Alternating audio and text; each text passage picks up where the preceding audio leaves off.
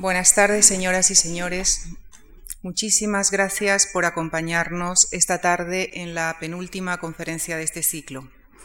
Es para nosotros una gran satisfacción recibir esta tarde al profesor Manuel Moreno Alonso, quien a juicio del coordinador de este ciclo, el profesor Ricardo García Cárcel, y el de muchos de sus colegas, es uno de los historiadores españoles que mejor conoce la historia de la Guerra de la Independencia.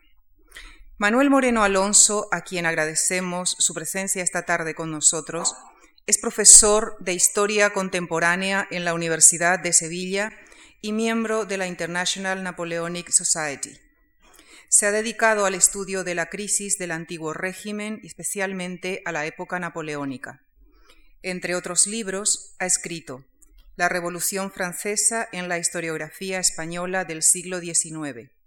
La generación española de 1808. Sevilla napoleónica. Los españoles durante la ocupación napoleónica. La vida cotidiana en la vorágine. Ingleses, franceses y prusianos en España. Napoleón, la aventura de España. De ciudadano a emperador. Y hace tan solo unos meses publicó su último libro, José Bonaparte, un rey republicano en España, en el que como fruto de sus minuciosas investigaciones escribe la biografía completa de José Bonaparte, a quien es, quien es precisamente la figura central de su conferencia de esta tarde, en la que nos describirá la realidad biográfica de José I y su entorno, con sus luces y sus sombras, pero analizada con la objetividad y el rigor del profesor Manuel Moreno Alonso. Muchísimas gracias. Me corresponde mm, hablar esta tarde de un tema arduo pero apasionante, José I y los afrancesados. Es un tema fundamental en aquella gran guerra patriótica que fue la guerra de la independencia. Como en otra guerra de este carácter, los afrancesados serían los partidarios del enemigo, los enemigos de la patria, los traidores a la propia nación, los malos hijos, los hijos mal nacidos.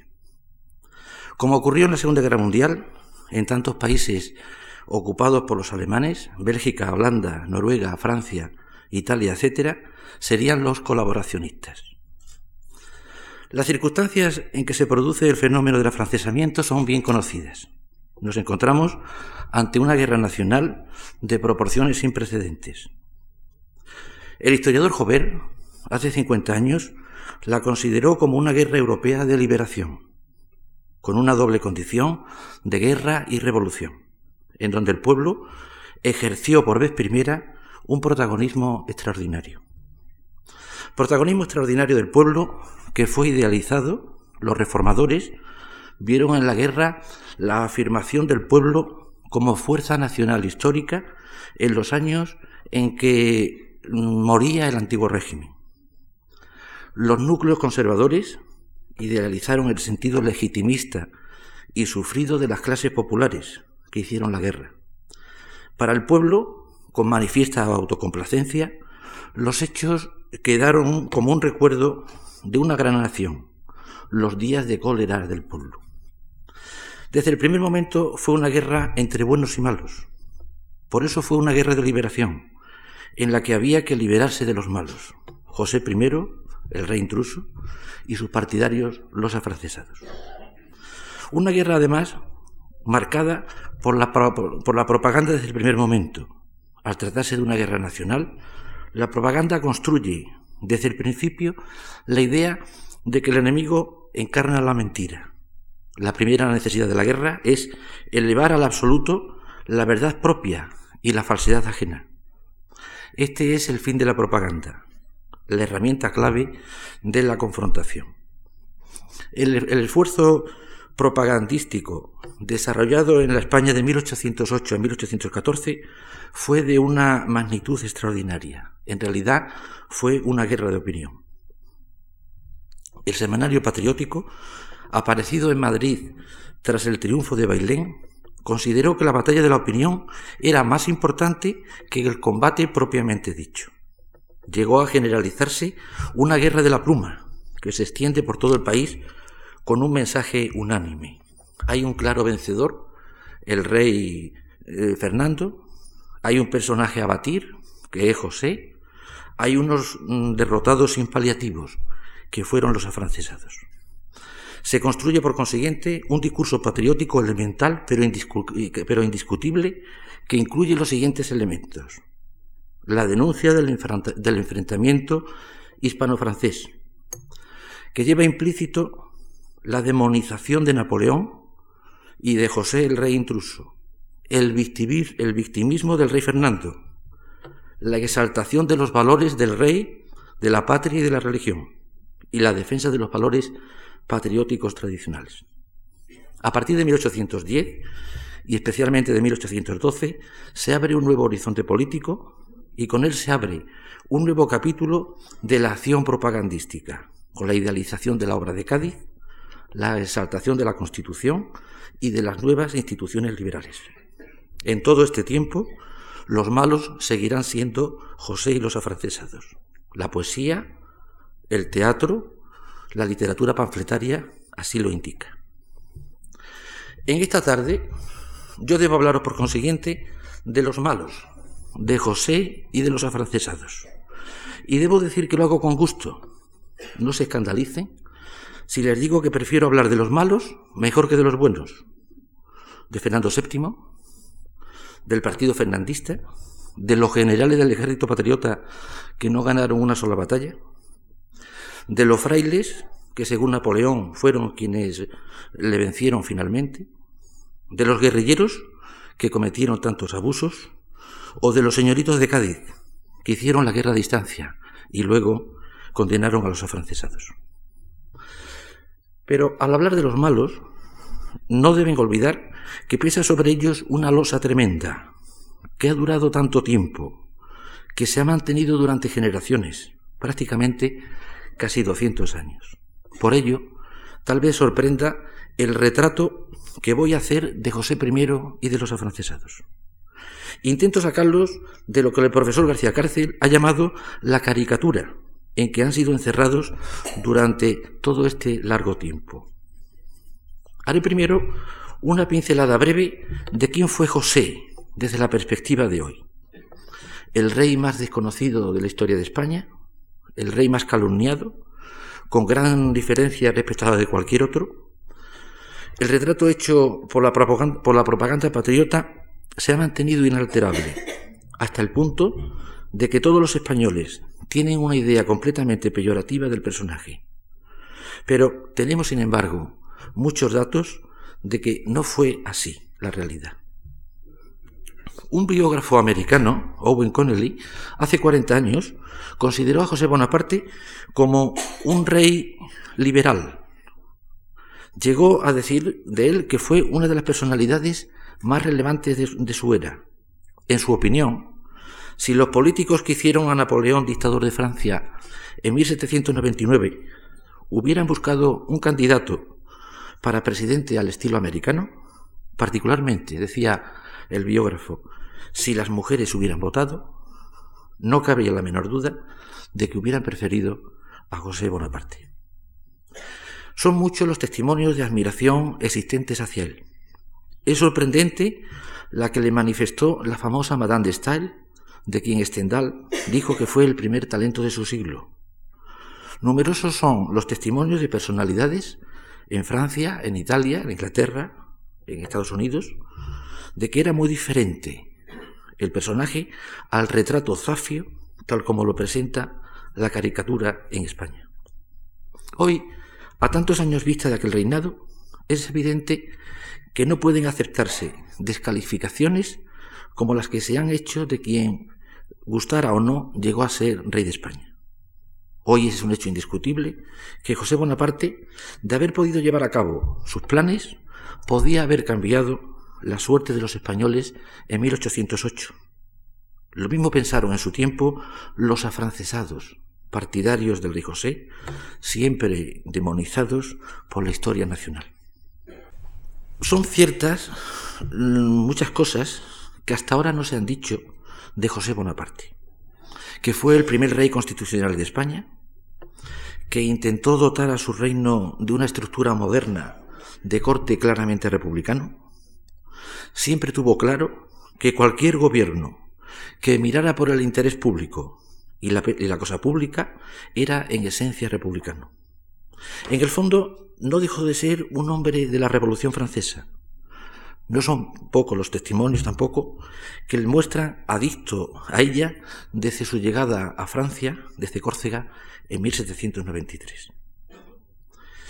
Tras el extremismo revolucionario, sin embargo, se inclinó mm, progresivamente por una monarquía templada y limitada. Compartía la famosa sentencia de su amigo Talleyrand, a quien José hizo príncipe de Benavento, de que la monarquía debía ser gobernada por demócratas, mientras la república debía serlo por aristócratas.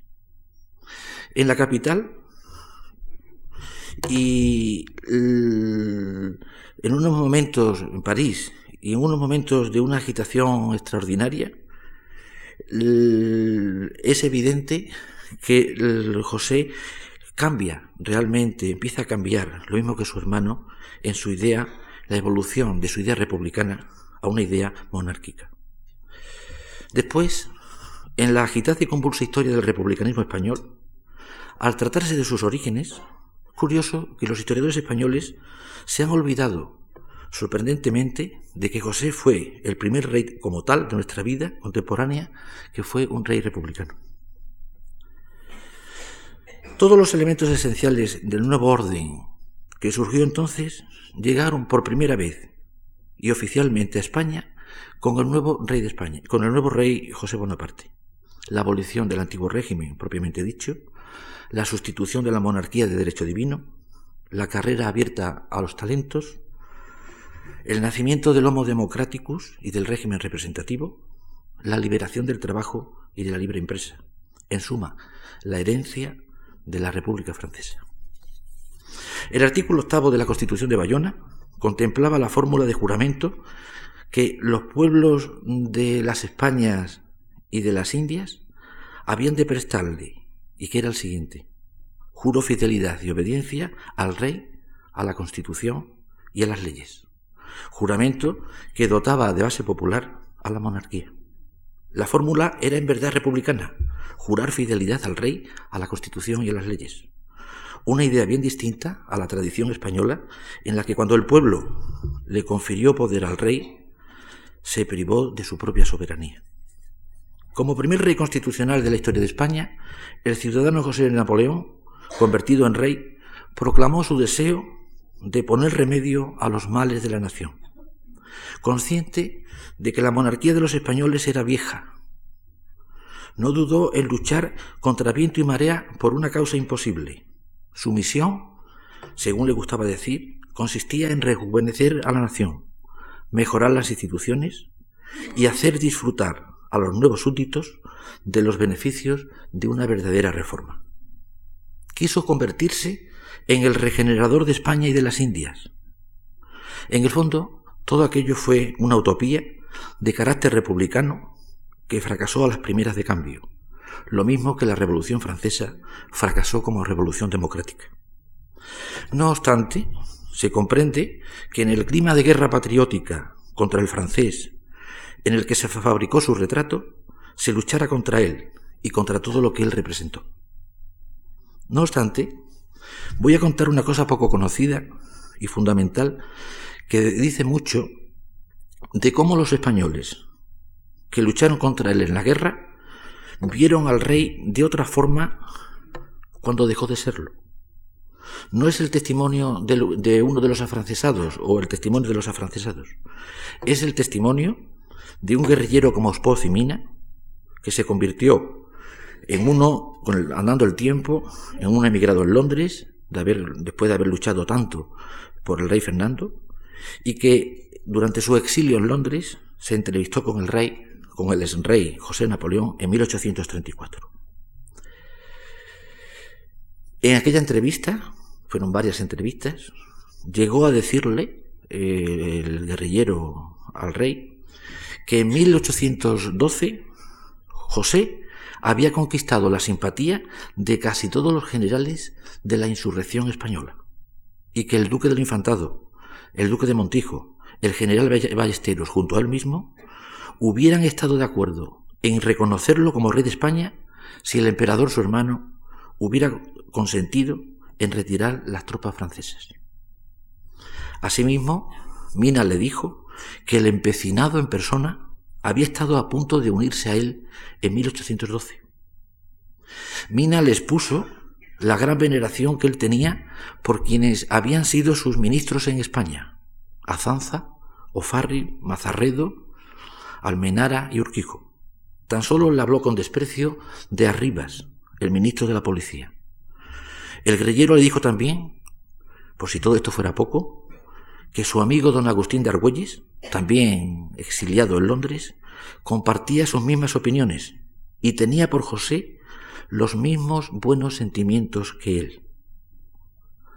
Inmediatamente le habló de los crímenes mm, eh, de los años anteriores a la guerra, eh, del desorden de aquellos años, del rey Fernando VII, que acababa de morir en 1833 y cuya muerte además había desencadenado la guerra carlista.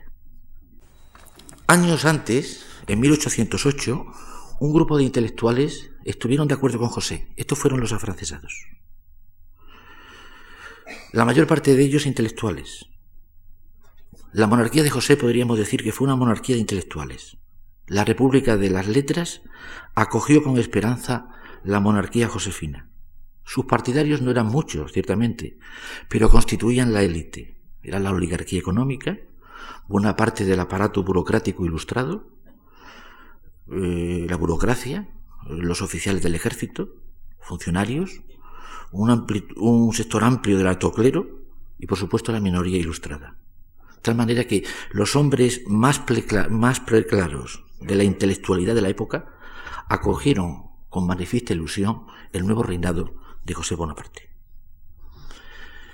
Los partidarios de José eran procedentes en su mayor parte de la clase media urbana y estaban ilusionados con su programa de reforma.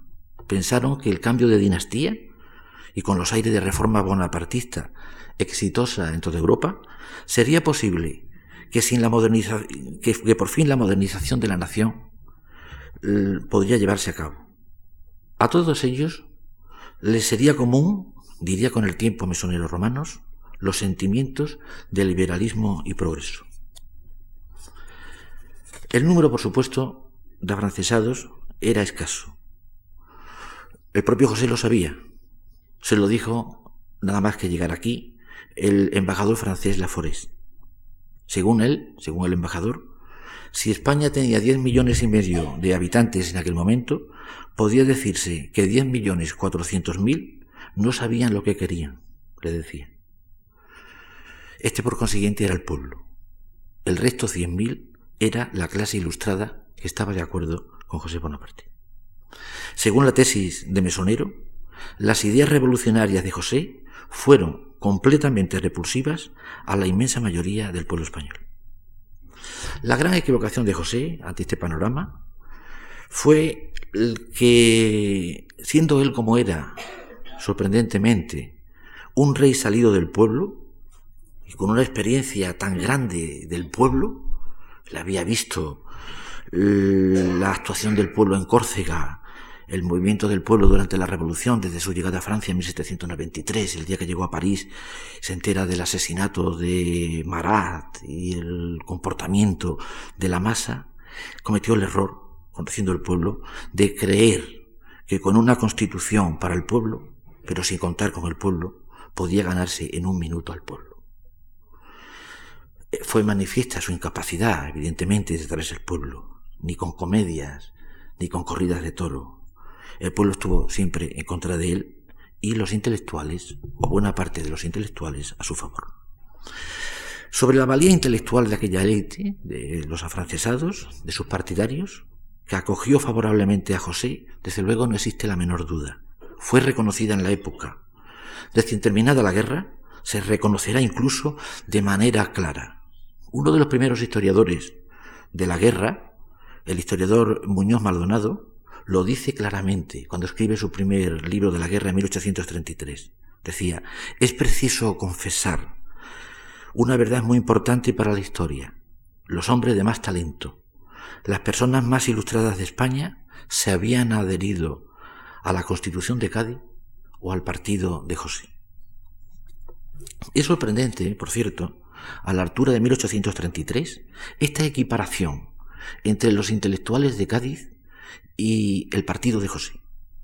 No puede, no puede olvidarse, esta ha sido siempre mi tesis, que el naciente liberalismo español surgió precisamente en torno a la entronización del rey José. En sus textos aparece por vez primera las palabras libre, libertad y liberal. Un término este utilizado reiteradamente desde la entrada del nuevo rey y particularmente después de su reposición en Madrid a partir de diciembre de 1808. El término liberal, en el sentido moderno de la palabra, es de indiscutible ascendencia francesa y aparece en el lenguaje oficial español con los decretos de José y con los, decretos de Napoleón a partir de 1808. Será un término indistinto en los intelectuales afrancesados o liberales propiamente dicho.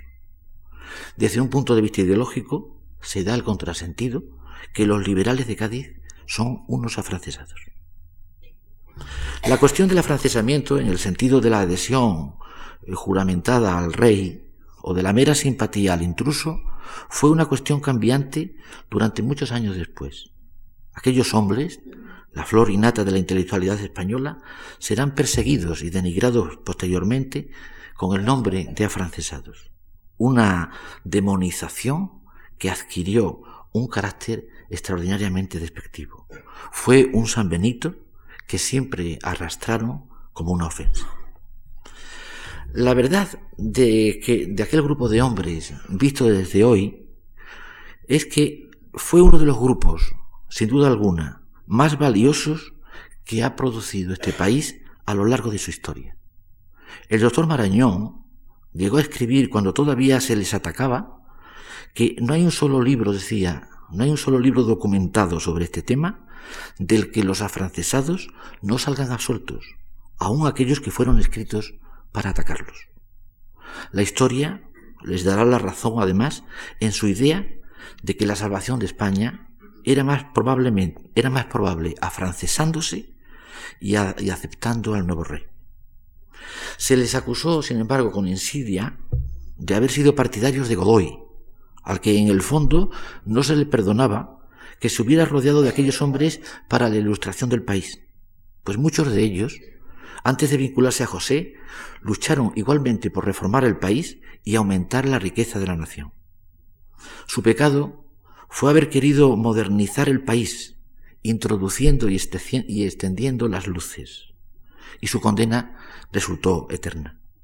Se les acusó de todo, de hombres del antiguo régimen, de déspotas ilustrados, de revolucionarios, de republicanos, de partidarios de Francia, de traidores de lesa patria se les ha, se les calumniado con la injuria de que se unieron a José con la idea de aprovecharse de la situación y sacar beneficio.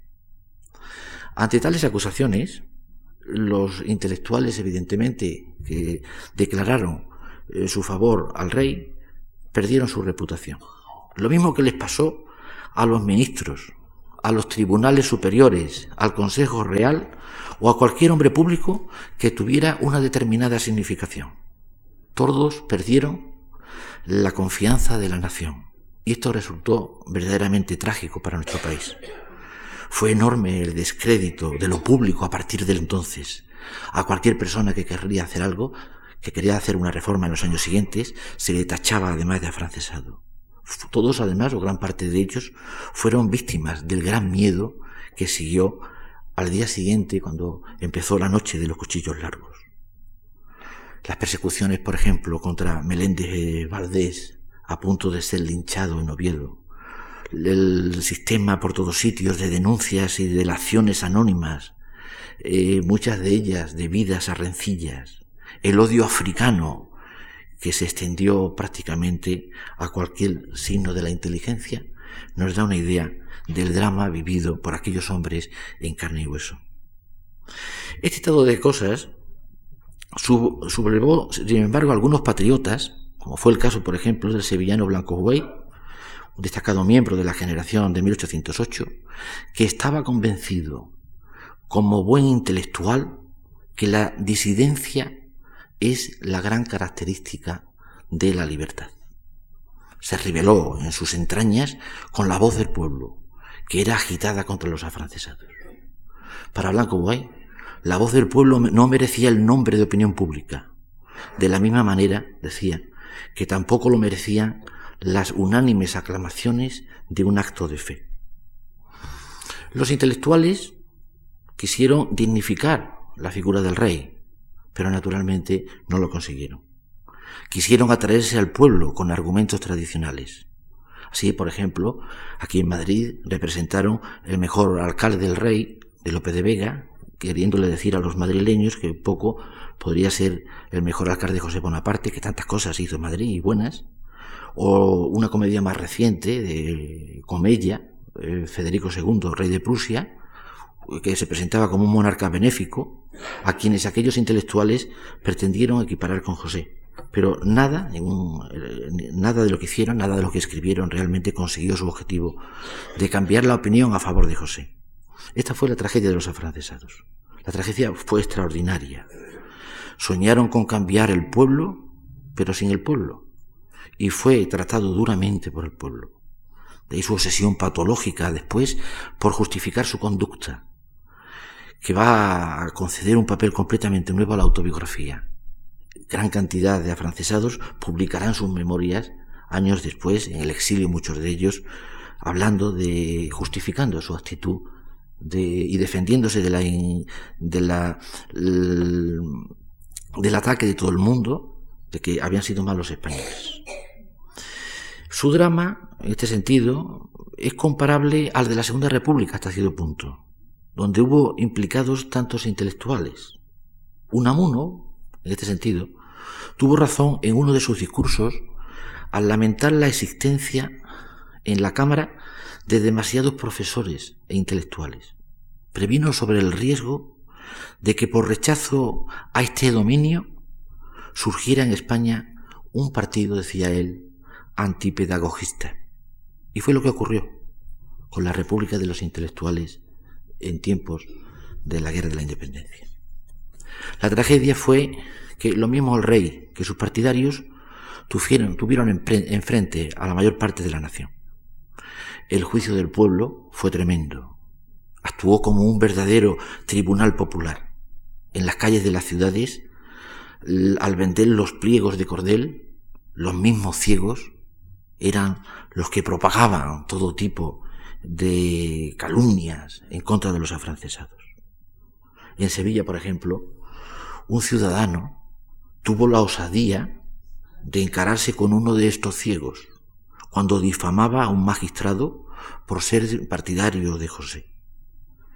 pero el ciego, nos dice eh, quien lo cuenta, pero el ciego siguió en sus trece con un descaro y osadía propio de su educación y estupidez y el mismo tono de su voz descomunal. Ahí va, ahí va el magistrado que es un traidor, con lo que evidentemente el deterioro de las instituciones se hizo realmente patético. El elenco de afrancesados eh, es de una brillantez indiscutible.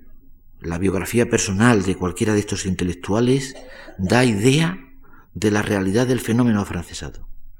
Algunos nombres, por ejemplo mencionado al bueno de Meléndez Valdés, el mayor poeta de su generación, a punto de ser linchado en Oviedo. El caso de Moratín, quizás el más fino y agudo intelectual de la España de su época. El caso del historiador Llorente, o del luterano Marchena, o el de Alberto Lista, o el de Goya, tan controvertido, cuyo destino, exiliado en Burdeos después, fue el mismo que el de otros intelectuales afrancesados. Como historiador de esta época, quisiera de forma muy breve transmitirles una experiencia personal. Decidido a estudiar el fenómeno del afrancesamiento, escogí una ciudad que se, afrancesara, cogí el caso de Sevilla, que fue la capital política de la España libre, la que obtuvo la batalla de, de Bailén y la que expulsó a José de Madrid en agosto de 1808. Sin embargo, en 1810 se entregó a José sin disparar un tiro. La ciudad entera a partir de ese momento se afrancesó y gracias a ella no fue destruida, como fue el caso de Zaragoza o de Gerona. Gracias a ello se mantuvo, como se mantuvo Viena, que no ofreció resistencia numantina al ataque napoleónico. La gente cambió de chaqueta de un día para otro, las autoridades y el pueblo. Desde luego, desde el punto de vista patriótico, aquello también fue una vergüenza. Pero fue el caso del afrancesamiento de una ciudad. Después, sin embargo, los sevillanos hicieron pagar las culpas a los afrancesados intelectuales. Esto explica que uno de los hijos de la ciudad, amigo del patriota blanco y del afrancesado lista, escribiera un libro sobre la realidad del afrancesamiento. Se trata de un libro impresionante, de un libro desconocido, maldito pero realmente fabuloso, que fue publicado de forma anónima en Francia inmediatamente después de la terminación de la guerra. Además es un libro extenso, de cerca de 500 páginas. Su título lo dice todo. Examen de los delitos de infidelidad a la patria. Su autor será el intelectual sevillano Félix José Reynoso. Libro, por cierto, que va a salir este año en Sevilla, después de haber sido tan difícil de, llegar a las manos de los contemporáneos en su explicación de las razones del afrancesamiento. El libro es un descargo de conciencia, de la conciencia colectiva. En este sentido es verdaderamente sensacional. Es una defensa de la toma de partido, voluntaria o no, de los denostados afrancesados. Pero es mucho más. Es una denuncia atroz de los argumentos contrarios de los patriotas, del enrarecimiento de la situación existente entonces, de la verdad sobre la vida cotidiana, del fariseísmo de los acusadores, de la permanencia acusadora de los métodos inquisitoriales, de la locura colectiva que se vivió en este país en aquellos años de esa gran guerra patriótica que fue de 1808 a 1814. Nos habla mucho del cainismo de una guerra que tuvo también mucho de una guerra civil. Publicado en Francia, el libro no se conoció, hirió la sensibilidad de cualquier lector. No era acto para mayores. Don Marcelino Méndez Pelayo lo consideró como el Corán de los afrancesados. Y el libro se silenció. Muy pocas veces ha sido citado, prácticamente ninguna. Pero el libro nos da hoy, 200 años después, una lección de lo que verdaderamente fue la guerra, aquella guerra civil, en tantos aspectos. Abordaba cuestiones fundamentales el libro, el desamparo en que se queda el gobierno, los empleados obligados a permanecer en sus cargos y la situación ante la llegada de los franceses, que era peor, quedarse o salir huyendo, dar la cara o no darla y después colgarse todas las medallas. El, retrato que hace de los emigrados realmente estos emigrados patriotas que lo que realmente hacían era buscar la vida de otra forma y que después lanzaron tantos ataques sobre los afrancesados, el retrato que hace nos da idea de la poca autenticidad patriótica de aquellos emigrados. Él defiende la tesis, evidentemente, de que fueron muchas las ventajas que resultaron de haber permanecido las autoridades en sus cargos, dando las cargas, dando, dando la cara. Realmente los males fueron mucho menores que si hubieran dejado las ciudades y se hubieran ido a otros sitios. Pero naturalmente luego vino la vendetta, el ajuste de cuenta. Y todos salieron mal parados. La opinión del pueblo acerca de estos empleados que dieron su cara ante las autoridades napoleónicas es realmente impresionante, tal como lo cuenta Reynoso. Nos da el caso, nos habla de los intelectuales, por supuesto, y de la arbitrariedad de los procedimientos con los que eh, fueron acusados posteriormente. No quiero insistir en las cuatro categorías de afrancesados, según la gravedad de los delitos señalados eh, por Fernando VII a continuación de su vuelta a España en 1814.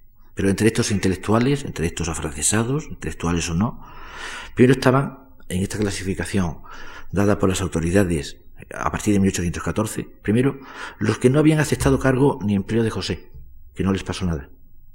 Los que habían mantenido sus puestos con el rey intruso, que tuvieron problemas. Quienes aceptaron dignidades y ascensos por parte de un nuevo rey, que naturalmente tuvieron que pasar pruebas muy duras, tanto por parte de las autoridades mm, a partir de 1814 como desde el punto de vista de la opinión popular frente a ellos. Y luego estaba el caso de los que por sumisión o afecto a José eh, persiguieron a personajes españoles, que naturalmente muchos de ellos tuvieron graves problemas en, España y fuera de España. Muchos de ellos, al refugiarse en Francia, los ministros Arribas, eh, los propios ministros, etcétera, recibieron en mayor o en menor medida juicios muy duros, cuando no la violencia eh, popular. Reynoso, el autor de este libro, conviene quizás decir algo sobre el autor. Fue un miembro discreto de aquella generación española tan brillante de la guerra, amigo íntimo de dos personajes fundamentales de aquella coyuntura, como pudieron ser el propio Blanco o Alberto Lista. Era un clérigo, un intelectual, no tan brillante probablemente como los anteriores, no tan sugestivo como los otros, no tan comprometido como ellos en la toma de partido, pero sorprende que, hubiera escrito un libro de 500 páginas como aquel, lo que demuestra su valentía, su honestidad y sus capacidades porque el libro realmente es el mejor resumen de lo que fue realmente el problema del afrancesamiento desde el punto de vista de la opinión nacional. En 1808, cuando empieza la guerra, como tantos afrancesados de su misma generación, tenía 36 años, era profesor de la universidad, cura de la parroquia de Santa Cruz entre 1801 y 1811, instituyó durante la guerra una junta de caridad, durante el año del hambre, terrible año de 1911, 1811, en que morían muchos infelices por las calles, nos dice en el propio libro, formó dos hospitales de, desfallecidos de ambos, de ambos sexos. Se comprometió con la causa francesada desde la llegada del rey a la ciudad en 1810. Y en carta Blanco, cuando él ya que ha adoptado el Partido Patriota se ha ido a Inglaterra para luchar con la pluma, escribiendo el famoso periódico El Español contra el José, contra los franceses, contra Napoleón, en una carta de 1810 le dice, dice, todos tus antiguos amigos nos hemos comprometido con el rey José. Estaba convencido de que era imposible eh, libertarse de su dominación. Y ante lo imposible, él, en el caso concreto que le explica, optó por apoyar la causa del rey José como sus amigos. En su opinión, hasta que Wellington no desplegó, dice él, tantas fuerzas sabiamente, no hubo términos de cuestión. O se estaba con José, o naturalmente eh, no se hacía frente a la situación, y no se definía, había que emigrar, no se defendía eh, la ciudad, los lugares, los oficios, los cargos, no se ejercía con responsabilidad realmente los empleos. De lista, por cierto, le dice, a Blanco, le dice Blanco en su carta de 1810, perdón, en su carta de 1812, que lo que más le ha dado a conocer por partidarios, mm, por partidario suyo ha sido su redacción de la Gaceta de Sevilla. Era redactor de la Gaceta de Sevilla y en aquel momento fue obligado por las autoridades a tener que seguir dirigiendo la Gaceta de Sevilla desde el punto de vista de José Bonaparte. Y le dice en la carta, una carta realmente entrañable, dice, sigue siendo el mismo. Le habla de otros amigos comunes, todos ellos afrancesados, Sotelo, que se ha pasado al bando afrancesado desde los primeros momentos, de Arjona, más loco cada día, de Cepero, que lo considera que se ha ido al bando patriota, de Juan Soler, otro de sus amigos de la infancia, y de este dice, sicuterat in principio. De Sotelo y Lista, eh, es mucho lo que dice y claro, son dos personajes que desde otro punto de vista definen perfectamente lo que fue el problema angustioso de un intelectual que tiene que tomar un partido en una situación realmente excepcional. Nos cuenta que después de 1814 serán innumerables los arrestados de todos estos amigos, y de otros que, eh, que nos cuenta con nombres y apellidos. Nos hablará de la cantidad de chismes, de delaciones que corrían por la ciudad en contra de quienes, eh, por unas razones o por otra, el pueblo consideraba como sospechosos. El libro este realmente es excepcional, no solamente sobre el problema de José, sobre el problema del afrancesamiento, sino sobre los problemas de España en el reinado de José. Será una meditación realmente inigualable sobre la situación de la patria. El libro no es pura retórica. Por desgracia el libro es un poco enrevesado, no tiene la finura esa política y analítica de un blanco o de un lista en otros escritos él mismo nos cuenta eh, que toda la gente de la ciudad, él no emigra como sus amigos, toda la gente de la ciudad huía de él y huía de los afrancesados como si se tratara de cuerpos apestados.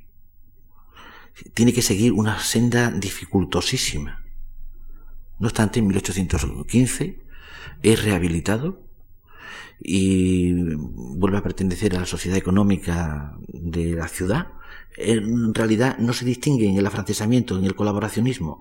Es un testigo excepcional de cuál fue el fenómeno del afrancesamiento. Un fenómeno que naturalmente él lo describe en estas 500 páginas de letra muy apretada, pero teniendo en cuenta que él realmente había sido un partidario de José, pero un partidario absolutamente eh, discreto, que no se podía decir nada de haber obtenido beneficios, pero que naturalmente no podía callarse ante lo que realmente era la maldición y la persecución del afrancesamiento. Por supuesto que quienes trataron este libro, pues lo trataron de una manera realmente muy especial. He dicho la opinión de don Marcelino Menéndez y Pelayo, el propio Marqués de Balmar, cuando publicó las poesías de Reynoso hacía referencia a este libro y diciéndolo y, dijo de él que fue un escándalo patriótico que hubiera escrito Reynoso ese libro sobre la situación de los afrancesados en España en los años del rey José. Juan Nicasio Gallego, otro amigo de Reynoso y de los otros intelectuales, también adoptó una postura realmente intransigente.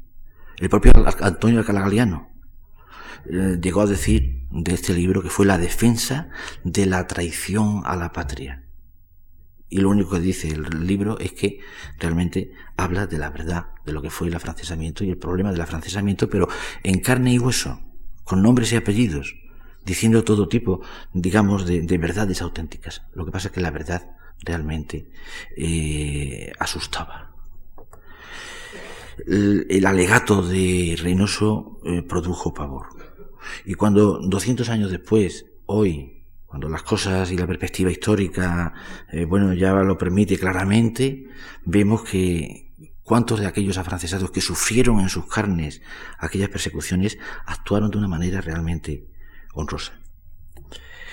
El, el libro incluye materiales extraordinarios además sobre muchos otros aspectos, el lenguaje del sistema político establecido, la actitud de los periódicos de Cádiz, vomitando realmente todo tipo de calumnias contra eh, estos intelectuales, da cuenta de lo que fue la opinión pública, eh, vamos, eh, con una violencia extraordinaria, en donde folletos, dice él, rabiosos, se publicaban en todas las ciudades, muchos de ellos pregonados precisamente por los ciegos, en esa literatura de cordel, en donde se exponían unos cordeles, los folletos, las proclamas, los edictos, los manifiestos, las poesías escritas en contra de aquellos desgraciados que lo único que quisieron fue, pues, eh, o que cambiara el país, o prestar su simpatía por el nuevo rey, una vez que los españoles en la guerra no fueron capaces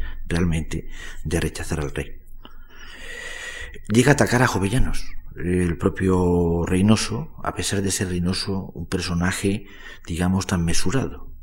Eh, realmente el caso de Jovellanos es especial, porque Jovellanos, hasta la batalla de Bailén, cuando Cabarrús, desde, por mandato de José, le ofreció a Jovellanos la cartera del interior, Jovellanos eh, estuvo dudando si aceptaba la cartera o no.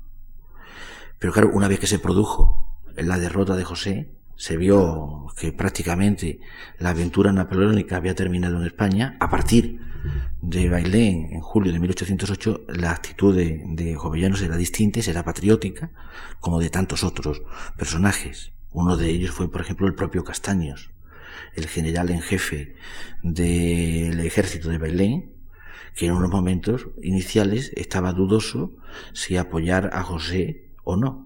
Incluso Murat, antes de la llegada de José a, España, pues mandó a un capitán con 50.000 francos para comprar al propio eh, Castaños, el jefe del ejército del campo de San Roque en Gibraltar. El ataque a Jovellanos es sorprendente. Eh, dice que él va a decir lo que es Jovellanos muy a su pesar él va a, desaprobar, sus expresiones. Él dice exactamente que su elocuente pluma bebía de los libelos, cuando Jovellanos después, sobre todo cuando está en Sevilla como miembro de la Junta Central, escribirá en contra también de los afrancesados. Habla de y denuncia las flaquezas de personajes como Jovellanos, cuando hablaba de estos intelectuales amigos suyos que se pasaron a la otra parte, lo hacía de una manera incompleta, eh, sectaria, podríamos decir.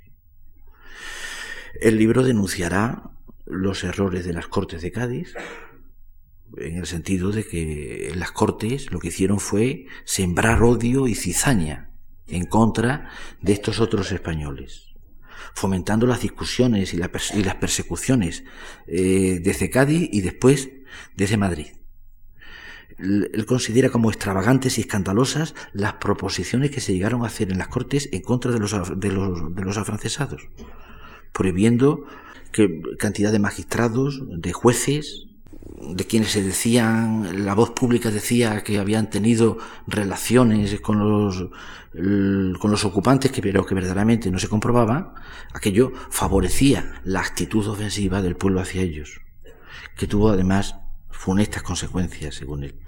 El gran mal, en donde las Cortes en este sentido, bien entendido que estábamos en una guerra realmente patriótica, el gran mal fue que se fomentará la falta de tolerancia de una manera realmente extraordinaria. No dejará de ser sorprendente que así como en otros países de Europa personajes eminentes escribirán libros sobre la tolerancia, el caso de Voltaire, por ejemplo, en Francia, o el de John Locke en Inglaterra, en el caso de España nunca se ha escrito un libro sobre la tolerancia, excepto Blanco, que escribió un libro, pero que naturalmente lo llamó Cartas sobre la intolerancia. Porque como aquí no había habido tolerancia, no se podía hablar de la tolerancia, sino de la intolerancia. Y el libro realmente le, le resultó realmente extraordinario. Las mismas palabras de uno de los diputados por Sevilla en Cádiz, Morales Gallego, en las Cortes en septiembre de 1812, una vez que levantaron campamento los franceses en Andalucía. Dice, todos los empleados, decía Morales Gallego, personaje además de conducta turbia, que al principio había sido medio afrancesado, dice, todos los empleados deberían ir al patíbulo, sin exceptuar ni siquiera a los barrenderos que han hecho de barrenderos con José Bonaparte. Es decir, que hay una incitación por parte de los miembros de las Cortes a una especie de vísperas sicilianas o de noche de San Bartolomé o de cuchillos largos, realmente eh, extraordinaria y que lo explica la situación realmente de guerra civil que se vive en buena parte vamos, de las ciudades, entre la minoría que eh, gobierna y que naturalmente se ha quedado en sus, en sus puestos, realmente por, por, por, razón de responsabilidad en muchos casos. El, libro invoca, al hablar del pueblo, el pueblo que siempre se adopta un paternalismo a la hora de hablar del pueblo, un paternalismo que a veces no corresponde con lo que es el pueblo realmente, el pueblo en, acción. Por eso, como va a hablar de la conducta incívica y de la conducta cruel del pueblo, él, el Reynoso, se escuda en el nombre de, Job, de el gran eh, eh, político y teórico inglés, para hablar de lo que es el pueblo desde el punto de vista de su proclividad a la crueldad y a la anarquía. Y, habla, y él hablará de la, de la actuación alucinada que se produce a, a consecuencia de la ignorancia y de la, de la credulidad supersticiosa del vulgo. Dice, no podía soportar que los afrancesados se burlaran de las esperanzas o creencias de ellos. De tal manera que cuando, por ejemplo, se produce la ocupación de la ciudad, en donde toda la ciudad eh, va a las corridas gratis, en la maestranza, en donde se pone allí un retrato de Napoleón y otro de José Bonaparte, y todo el pueblo está allí eh, aplaudiendo, luego al día siguiente no se acordaba de que ellos también, de alguna manera, se habían solidarizado, eh, habían aplaudido, habían estado de acuerdo con la presencia de los soldados franceses en la ciudad. Y al final nos dice este francesado que en su ignorancia eh, ellos terminaron creyéndose que eran patriotas. Un terror pánico se advertía, se advertía en todo español. Nuestras autoridades eran como unos miembros yertos sin espíritu de vida. Este es un elemento extraordinario para eh, entender cómo a partir de aquella guerra la guerra más destructiva que ha conocido este país, sin duda alguna, fue mucho más destructiva que la guerra civil de 1936 al 39, cómo aquello produjo un descrédito tan grande en todo lo público, en, lo, en todo lo institucional, eh, con esas tendencias al desorden en todos los sentidos, con delitos sociales, eh, socapa de patriotismo. Y, dirá él, de una manera, ya para terminar el libro suyo, dice, hubo en el mundo cosa más variable, más equivocable, más reducible que la opinión del pueblo acerca de las personas? Abordará también, y este es un tema que no solamente lo aborda Reynoso, sino en muchas de sus eh, memorias y eh, relatos autobiográficos de otros eh, afrancesados, se abordará la cuestión de si fueron, por ejemplo, patriotas los guerrilleros. Patriotas en aquella época de desorden, dirá eh, el afrancesado este, dice cuando los guerrilleros robaban y maltrataban más que los franceses, más que el ejército que estaba eh, ocupando el país. En realidad el ejército lo que hacía era eh, dar poco orden a las ciudades. Cuando el ejército de Valencia, el ejército de Andalucía, llegó a liberar Madrid en agosto de 1810, perdón, de 1808, y la, y la gente de la ciudad, la gente de la capital, que era gente más preparada que la de los pueblos, vieron cómo llegaba el ejército andaluz, absolutamente sin orden, ni concierto, sin disciplina, eh, vestidos cada uno eh, de una forma, y nos dice el testimonio de Alcalá Galiano, y con los sombreros de ala, de ala ancha y estampitas de, de santos con guitarras en los caballos. Lo que se podía imaginar de aquello, que el ejército revolucionario. Esto es mucho peor que lo que es el ejército de orden que de alguna manera garantiza el ocupante. Sin pelos eh, en la lengua, Mm, él nos hablará de cómo cometieron tantos crímenes los guerrilleros, con patente de corso, cubiertos con el título sagrado de patriota. Y sin embargo, eh, talaban, destruían, aniquilaban, derramaban torrentes de sangre. Una visión absolutamente contraria a la visión que se tiene idealizada de los guerrilleros, de los grandes guerrilleros patriotas españoles. Por no hablar de los contraguerrilleros. Y luego incluso de los periódicos. De los insultos de los periódicos, de todas las, de todas las eh, las ciudades una vez que iban siendo liberadas de alguna manera, empezando por Cádiz, luego por Sevilla, etc. Llenos de improperios contra los habitantes de las provincias. La prensa que actuaba como provocadora precisamente para el enfrentamiento. Los periódicos eh, que más se gastaban de amor a la Constitución y de las ideas liberales eran los que más atentaban contra las ideas liberales y contra la Constitución. Tratará a los periodistas en este sentido de charladores aturdidos ¿Qué dijeron los papeles públicos de los desórdenes horrendos que se cometieron, sin embargo? Es decir, todos estos elementos nos dan una idea de la guerra de la independencia que no tiene nada que ver con la imagen oficial que nos ha llegado hasta nosotros. Por supuesto, por supuesto, hablará de los abusos cometidos por los patriotas, eran, a su vez, estos patriotas, estos patriotas que eh, Gardós mm, eh, llamaba patriotas de buchaca, de buche, eh, que eran unos oportunistas, que despojaban a las familias, que acuchillaban y arrastraban a los hombres de probidad, que estaban llenos de odios personales. Y él intenta desenmascarar a esos patriotas. ¿Qué hicieron en Cádiz esos patriotas? que él conocía perfectamente, porque muchos de ellos eran acomodaticios que fueron para allá por otra serie de razones. Porque en algunos casos solicitaron prebendas de José y José no se las dio. El abuso de los bandidos en nombre del patriotismo. Dice nombre, nombre de patriota ganado en las tertulias, pero que realmente no hicieron absolutamente nada por defender a la patria. Todo era cuestión de palabras, palabras y palabras.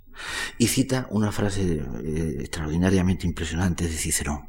Dice, de todas las injusticias, ninguna es tan perniciosa y trascendental como, como la de aquellos que cuanto más engañan, procuran parecer más sinceros. Dice, ¿qué de, ¿qué de pesquisas, de persecuciones, de procesos, de encarcelamiento ha motivado la malhadada tertulia? El, recurso del momento era el argumento de la traición. Los afrancesados habían sido traidores. se llamará traidores a cuantos no aprobaban, sin embargo, sus, sus movimientos, a quienes criticaron o escribieron en los periódicos o dijeron que el ejército español no ganaba ninguna batalla, esos eran traidores. A eso se les metía también en el saco de afrancesados y de partidarios de José. En Jerez, en la noche sola del 14 de diciembre de 1812, se arrestaron a 75 personas, echando mano de sastres, de barberos y de otros menestrales a, falta de delincuentes políticos porque había que eh, acusar a los traidores. Es lo mismo que le ocurrió a Blanco cuando iba huyendo de Madrid hacia Sevilla y al pasar por un pueblo de, Extremadura se encontró con un grupo de guerrilleros que se acercaron al alcalde, estuvieron a punto de, pasarlo por las armas y le dijeron, Señor, han matado un, un traidor en Mérida, otro en Badajoz, otro en Trujillo, nosotros queremos matar a otro traidor.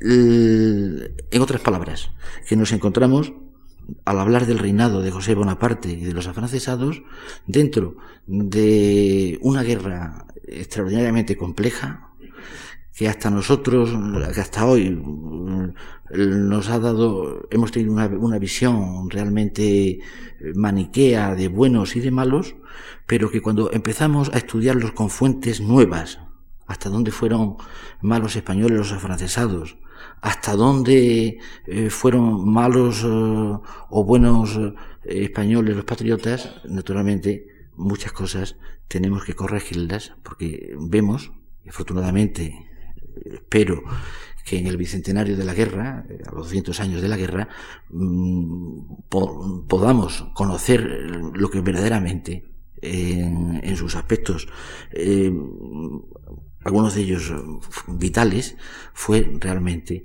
aquella guerra patriótica realizada eh, por José contra José, que fue la guerra de la independencia 1808-1814. Muchas gracias.